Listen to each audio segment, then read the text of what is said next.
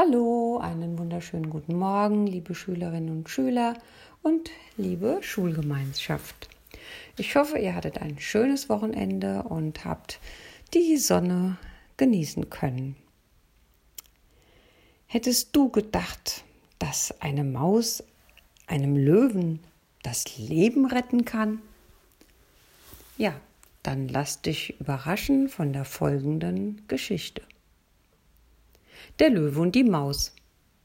Ein Löwe schlief im Schatten eines Baumes, als ihm eine kleine Maus über die Pranken lief. Erschrocken wachte der Löwe auf und wollte die Maus verschlingen. In ihrer Angst sagte die Maus zu ihm Was hast du davon, wenn du mich frisst? Ich werde dich nicht sättigen, lässt du mich aber laufen, so gewinnst du in mir einen Freund für dein Leben. Der Löwe lachte. Haha, Wann werde ich dich, Winzling, schon einmal brauchen? Aber lauf nur, kleiner Freund. Wenn ich dich nötig habe, dann werde ich dich bestimmt rufen.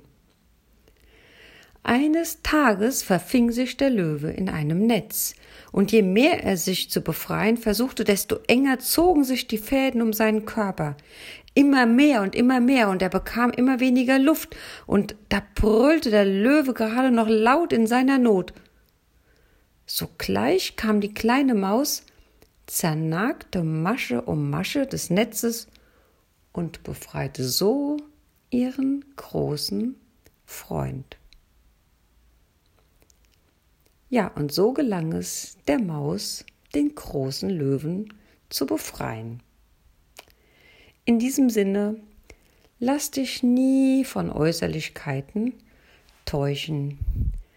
Wer weiß, was so manchem steckt, was du gar nicht entdeckt hast.